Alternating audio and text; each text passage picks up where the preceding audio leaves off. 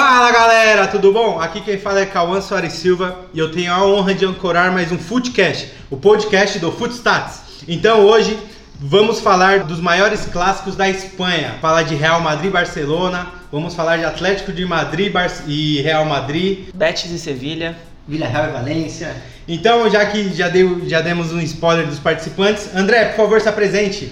Fala galera, André Varela, mais um podcast aqui. A gente está começando essa série de falar dos maiores clássicos do mundo e o primeiro foi a Espanha por conta do Real Madrid Barcelona que foi adiado. Temos aqui também Felipe Aires, por Sou- favor, se apresente. Sou o famoso desconhecido aqui do Footstats. Estamos aqui para falar um pouquinho desses clássicos quentes. E ele, meu parceiro de Real Madrid, Henrique Paiva, por favor. Fala galera, Henrique Paiva. Vocês já devem me conhecer aí que eu participo do Dick Stats. Estamos aqui para falar sobre os clássicos da Espanha, um dos meus países preferidos e a liga que eu mais gosto na Europa. Então vamos começar daquele jeito, do melhor jeito possível, falando do clássico da Andaluzia, que é Sevilha e Betis. Ah, esse clássico ele é um clássico regional muito importante na Espanha, né? É, até hoje foram 129 jogos, o Sevilha ganhou 60 e o Betis 38, então a vantagem é muito grande para o time do Sevilha. E uma curiosidade sobre esse clássico, é, atualmente no elenco do Sevilha tem um jogador que chama Salva Sevilha e ele já jogou no Betis. A rivalidade é tão grande que na época que ele jogava no Betis, ele usava o primeiro nome na camisa, o que não é muito comum na Europa. Ele- o Betis não aceitou colocar o nome do rival na camisa.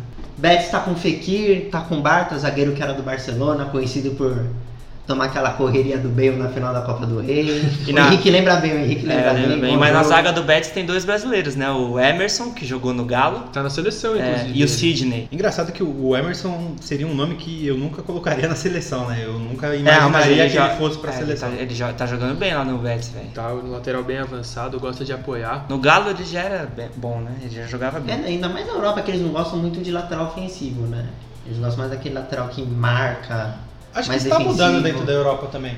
Porque eles estão puxando muito bem. O Lodge, por exemplo, que está jogando no Atlético de Madrid, ele é muito ofensivo. Se você perceber, ele tem muito déficit defensivo. Então a ofensividade dele é muito boa. O cruzamento dele é espetacular. Exato. Mas tá voando. Sim, Tá tanto voando. que neste clássico as táticas são parecidas. Três zagueiros, dois laterais que alas. apoiam mais, um centroavante. E é um clássico muito chamativo, pelo menos hoje, para mim, não sei para vocês. Mas também vai lembrar que eles não estão bem no Campeonato Espanhol, né? É, Tá então uma perto posição da acima zona de da zona de rebaixamento. rebaixamento. Mas conseguiu empate contra o Real Madrid. Sim, o né? Sevilha tá em quarto lugar. Quer dizer, a gente espera isso do Sevilha, quarto, terceiro lugar, mas não disputando um título. Mas mudou muito isso no Campeonato Espanhol. Se você perceber, o Granada já foi, já foi um dos times que foi líder do Mas eu não sei se é pela qualidade dos times são inferiores ou se é porque Real e Madrid e Barcelona estão diminuindo a qualidade. Ah, eu aposto na segunda opção. Porque decaiu muito o time, alguns times do Real. Principalmente antes de, de- da volta do, do Zidane, o time do Real não estava muito bem. É que agora tem o Raio que deu uma, dispara, uma disparidade muito grande. Pode ser que essa nova geração, colocando os velhos jogadores e os novos jogadores, está dando um up no Real. E falando em Real, não dá pra não citar o clássico, né? Real e Barça. El El Clássico. É, o jogo mais aguardado do ano, né? Inclusive o desse ano foi adiado. Real e Barça é um clássico que tem muita rivalidade, é, muito por conta da história dos clubes, né? O Real Madrid representava a realeza espanhola e o Barcelona o povo catalão. Então já surgiu daí a rivalidade, né? Hoje então, mais ainda, É, né? inclusive porque a Catalunha está muito envolvida nessa questão de pedir a, Movimento o, separatista.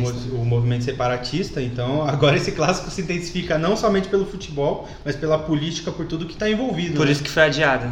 Sim, por, por conta disso, dos protestos. E- mas ultimamente também, Cristiano Ronaldo e Messi, aquele confronto nos anos atrás também era muito mais. É, agora Nossa, era maravilhoso O clássico ele, ele deu essa aumentada é, gradativamente, assim, ficou muito.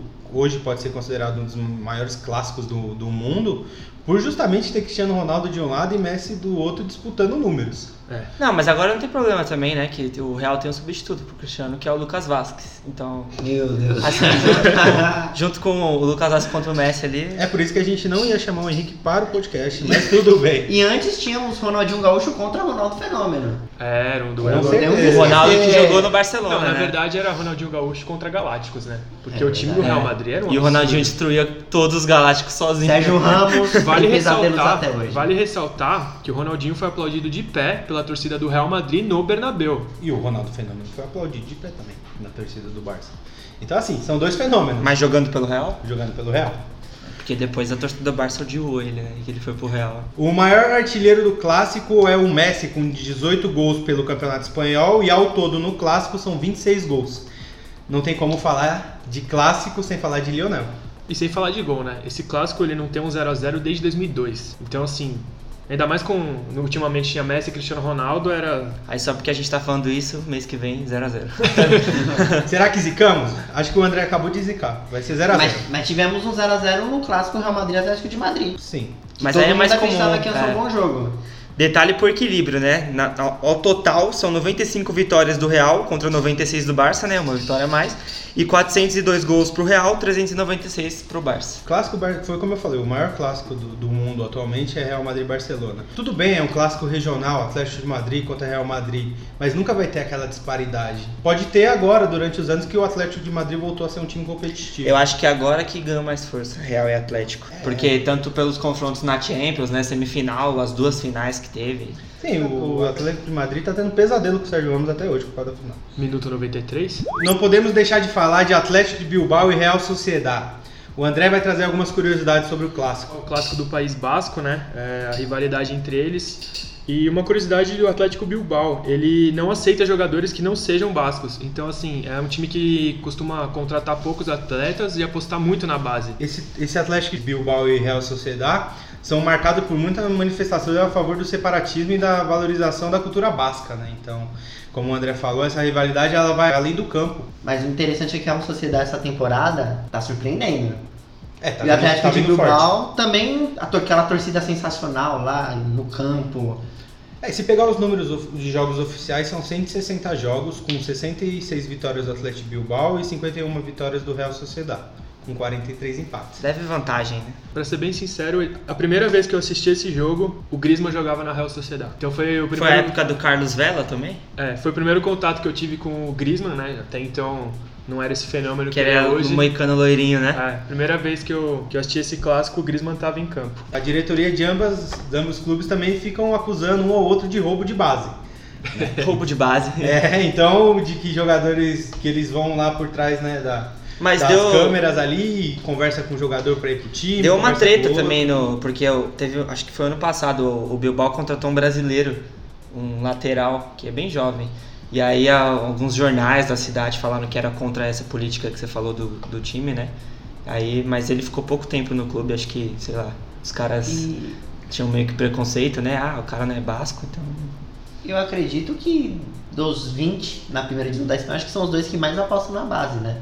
A Sociedade e o Atlético de Bilbao. Você pode ver o elenco, jogadores novos, são apostas. O É, o Yarzabal é um que já chegou na seleção. É, a Real muito. Sociedade ultimamente tem contratado alguns atletas, né? Então tem- ele é um time que aposta bastante na base, mas o artilheiro deles é o William José, não é da base deles, Faz né? um tempinho já. Então, mas é isso, é- são dois times que apostam muito na base, só que a Real Sociedade tem mudado um pouco essa política ultimamente para tentar tornar o time mais competitivo. O destaque deles hoje é o Odegar, que é o jovem que gerou muita Emprestado, né? polêmica, que ele foi contratado pelo Real Madrid com 16 anos, um valor absurdo, e hoje ele está sendo destaque da Real Sociedade. Depois de muito tempo. E a disparidade é bem grande em relação a títulos mais expressivos, né? O Real Sociedade tem 8 e o, Real, o Atlético Bilbao tem 8 e o Real Sociedade tem 2. Então, assim, isso também é um motivo de zoação da torcida. Outro grande clássico do, da Espanha é Barcelona e Espanhol, o famoso Derby catalão ou Derby Barcelone. É um clássico que é muito movido também pela, pela localidade dos times, né, na Catalunha. É um clássico mais regional, né? Os dois times ficam na Catalunha é, e tem uma rivalidade muito grande dentro de campo. Eu lembro de ter assistido uma final de Copa do Rei entre Barcelona e Espanhol. O Espanhol fez um gol, aí já começou a torcida do Barcelona a protestar que eles não queriam perder de jeito nenhum. Acabaram virando o jogo e assim, no momento que virou o jogo, a torcida do Espanhol saiu do estádio, que eles não não toleram ver o outro time sair vitorioso, né, ser campeão. Então, antes da premiação, eles saíram para não assistir o Barcelona levantar o troféu. Então, assim, é uma rivalidade muito grande mesmo lá na Catalunha. É, esses times, eles, os dois são da Catalunha. Entretanto, é o que motiva muito eles é a política. A equipe do Barcelona, ela, ela é defensora veemente do, da independência catalã. Só que o espanhol não, é um time que já defende mais o governo, a, a linha do governo de Madrid. É por isso que o derby ganhou uma importância gigantesca, né? E a primeira partida oficial aconteceu no dia 27 de janeiro de 1901. Então esse clássico aí é, dá para perceber que ele é muito, muito grande e muito antigo também. Henrique, você já teve lá na, na Espanha, dá para sentir os clássicos na Espanha muito forte? Assim, quando eu fui, tava nas, na época de férias, então, por exemplo, não tinha nenhum jogo, nada, era mais apresentação de jogadores e tudo, mas dá pra perceber que os espanhóis são bem fanáticos por futebol.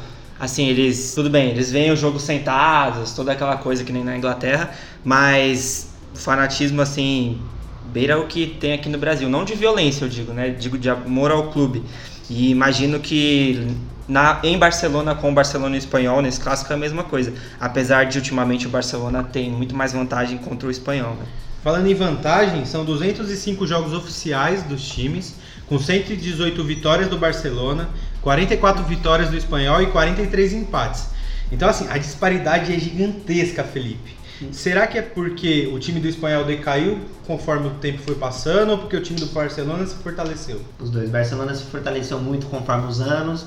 E o espanhol, o espanhol é um clube que não aposta muito na base, eles gostam de jogadores experientes. Eu posso citar três aqui, que é o Diego Lopes, ex-Real Madrid, que às vezes jogar contra o Barcelona deve dar uma vontade de defender mais que o esperado, né? Porque antigo rival e tudo mais. Caleri, torcida São Paulo sente saudades também. Saudade. O atacante. E também temos o Facundo Ferreira. Não sei se vocês lembram dele, argentino do Shakhtar Donetsk. Ah, sim, o bastante Facundo. conhecido. Mas o grande destaque do, do time do espanhol é o chinês, o Wu Lei, que a China está transmitindo o campeonato espanhol, né? Por conta dele. E a audiência lá é maior que a do Barcelona. Então o próprio time do espanhol considera uma vitória sobre o Barcelona a contratação do Wu Lei. Porque a audiência na China é maior. Muito mal. O que Isso, mostra isso, isso. muito do que vocês falaram do Barcelona ter crescido e o espanhol ter decaído, né? O espanhol está na zona de rebaixamento, vice-lanterna, cinco pontos atrás do primeiro time fora da zona. Mas incrível que mesmo estando lá embaixo da tabela, eles não aceitam perder pro Barcelona. O Barcelona pode estar em primeiro, pode estar em segundo,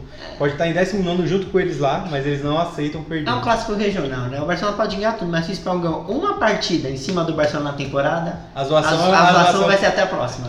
Então vamos finalizar esse podcast com esse último clássico, Levante Valência, o, der, o Derby de Túria. Então, André, qual curiosidade você tem aí sobre esse grande clássico? Não, é, a curiosidade que eu trago desse clássico é a origem né, do, do confronto. É uma lenda na Espanha de que um antigo rei foi acordado por um morcego no meio da noite, na noite que ele seria assassinado. E desde então, é, a cidade de Valência tem esse costume de exaltar o morcego, o Valência e o Levante trazem no escudo o morcego. Então esse clássico é o clássico do morcego, né? Por isso que tem essa rivalidade. Não chega a ser é, uma rivalidade tão grande quanto o Barcelona Espanhol, é mais uma brincadeira, mas é, não deixa de ser um clássico. Sim, o clube de, de Valência, essa, essa rivalidade, ela teve vários altos e baixos, agora voltou a ter uma notoriedade. Ainda mais que agora o Levante está mais de- um com um time melhor, né? É, o time do, do Levante, ele deu uma, uma, uma decaída Uma muito levantada. grande. O time do Levante deu uma levantada.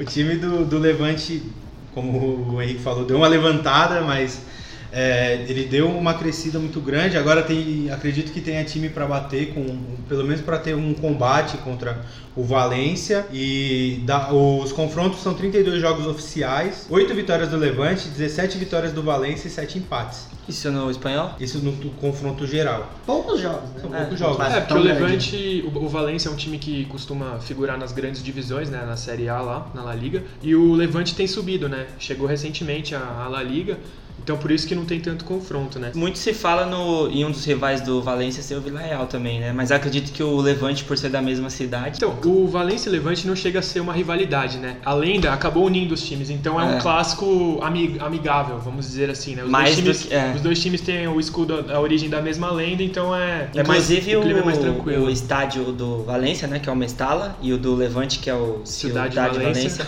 São na mesma linha de metrô, então muito perto um do outro. É tipo Palmeiras Barra Funda, Corinthians e Itaquera, só que no caso desse clássico é mais amigável. Então, galera, se você tem algum outro clássico, por favor, deixe seu comentário no nosso Twitter, arroba Footstats, deixa no nosso Instagram. Também estamos com uma meta muito boa de chegar a 50 mil inscritos no YouTube até o final do ano, até o dia 31. Então, por favor, se você gosta do nosso conteúdo, se você gostou desse podcast, deixe seu like. Deixa a sua visualização. André, por favor, agradeça. Muito obrigado, gente. Faça o nosso Natal mais feliz, se inscreva no nosso canal. A gente está com um desafio. Se chegar a 50 mil, o Henrique Paiva vai descobrir o cabelo. O desafio tá lançado, tá na mesa. Então é isso. Um abraço, até a próxima.